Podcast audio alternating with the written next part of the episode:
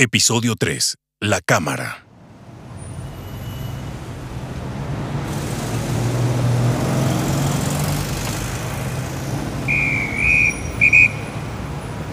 Ciudad de México, año 1986.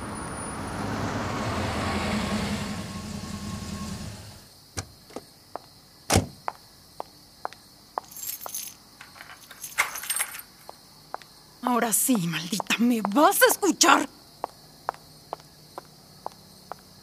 ¡Maldita! ¿Cómo pudiste, maldita? ¡Vete de aquí!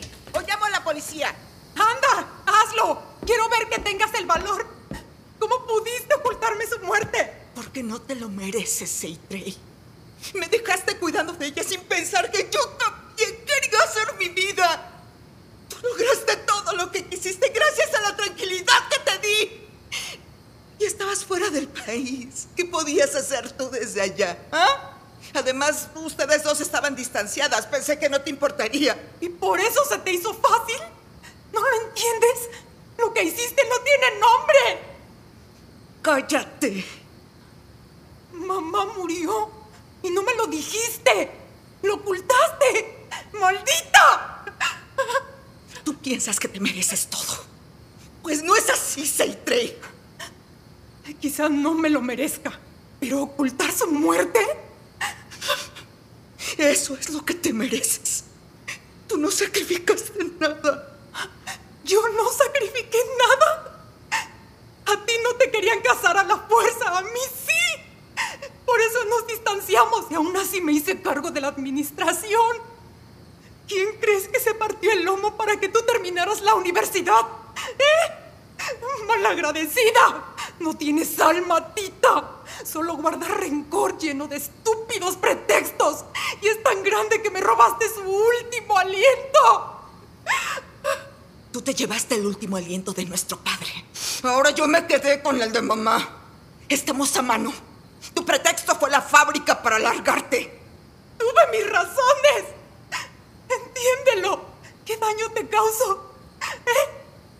Yo trabajé para que ustedes vivieran tranquilas. Recuperé la casa. ¡Lárgate! ¡Lárgate! Esta es mi casa. ¡Yo la merezco! ¿Por eso me enviaste esos papeles a firmar? Porque tramabas quedarte con ella, ¿no? La que se tiene que largar de aquí eres tú. Yo soy quien debe quedarse con esta casa. Tú hiciste tu vida, yo no. Nunca estuviste presente. ¿Crees que con dinero puedes arreglar todo? ¿Crees que con eso puedes pagar las noches de soledad que viví? Tú no mereces el sacrificio de mi trabajo. Esta casa es nuestra, no tuya. Yo trabajé para recuperarla. Jamás la compartiré contigo, Seitrey. Te detesto. Pues entonces, lárgate. Trágatela completa. Te vas a acordar de mí, te lo prometo. Te vas a acordar de mí. Te lo prometo.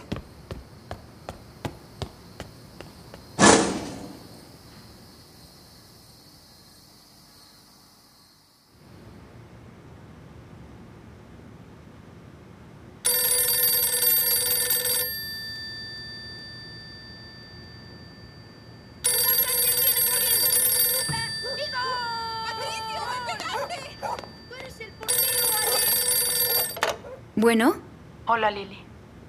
Seitrey, ¿cómo estás? ¿Qué pasó? Se fue Lili. ¿En serio? Voy para allá, me llevo a los niños. Ah, No, mañana los veo. Necesito estar sola. Ya sabes dónde están las llaves. Está bien, amiga. Cuídate. Nos vemos mañana. Gracias, Lili.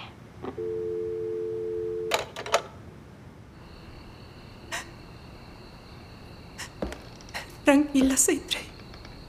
Tranquila. Esta casa está llena de recuerdos. Papá, si pudieras ver la luz de la luna entrar por las ventanas.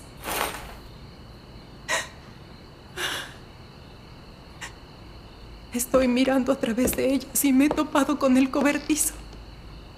Ese cobertizo donde iniciaron la producción del chicle. Quiero revivir los momentos que disfrutamos juntos. Tu amor y dedicación por esta amada fábrica era inmenso.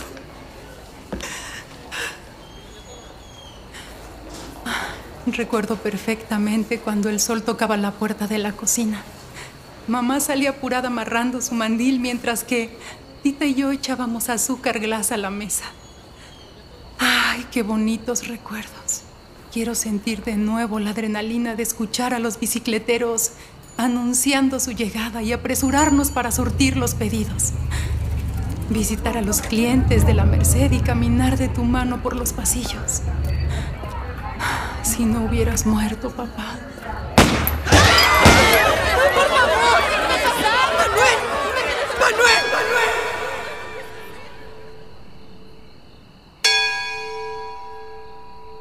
Caminando despacio, pasa sus manos por las paredes como si quisiera absorber con ellas toda la energía que guardan los muros tapizados en color marfil.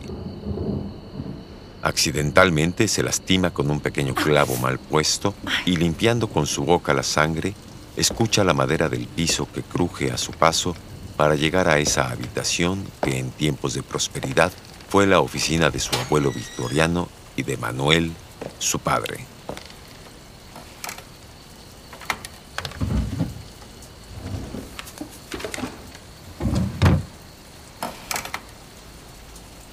¿El tocadiscos de papá?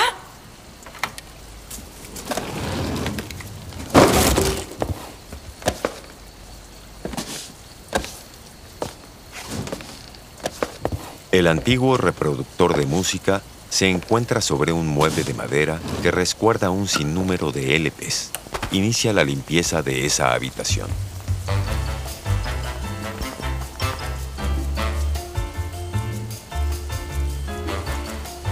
Limpiando afanosamente, moviendo su cadera, Seitrey encuentra los álbumes de fotos familiares. Los mira con sorpresa y los toma para acomodarse en el piso a disfrutarlas llenándola de hermosos recuerdos. Mirando con atención cada una de estas, encuentra una en la que siendo joven baila abrazada a su papá y de inmediato viene a su mente el bolero que escuchaban en ese momento. La caja que dejó caer a su paso ha dejado al descubierto una extraña cámara fotográfica. Y junto a esta, una fotografía de, al parecer, una mujer rapada de la cabeza y vestida con un uniforme a rayas en medio de dos guardias que portaban el escudo nazi, con la leyenda Seitrei Sende. Sin entender lo que esa fotografía significa en su pasado familiar y sin saber que esa cámara fotográfica guarda un extraño poder, toma la cámara y decide probar el enfoque para tomar una fotografía de la habitación.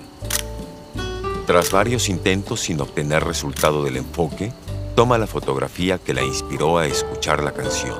Enfoca los rostros plasmados en esta con éxito, presiona el disparador y...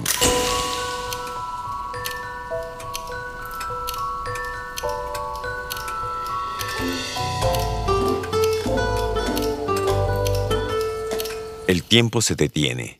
La piel de Seitrey se eriza. Su cuerpo se torna traslúcido. El sentimiento por revivir ese instante plasmado en aquel pedazo de papel vibra por todo su ser y hace que viaje en el tiempo hacia ese momento. Continuará. Dedicado a mi padre y hermano por todo el tiempo que hubiera querido disfrutar con ustedes. Hubiera, una producción original de audiomovie.mx, escrita y dirigida por Jenny Palacios. Visita audiomovie.mx para conocer más sobre sus personajes. Síguenos en Spotify, iBox y redes sociales. En este episodio escuchaste las actuaciones de Carol Naranjo como Seitrey, Mariana Gómez como Tita, Susi Martínez como Lili, Isabela Arellano como Alejandra, Patricio Pinet como Patricio. Irma Infante como Maridé. Narrador. Rigoberto Salgado. Insertos Mario Hernández.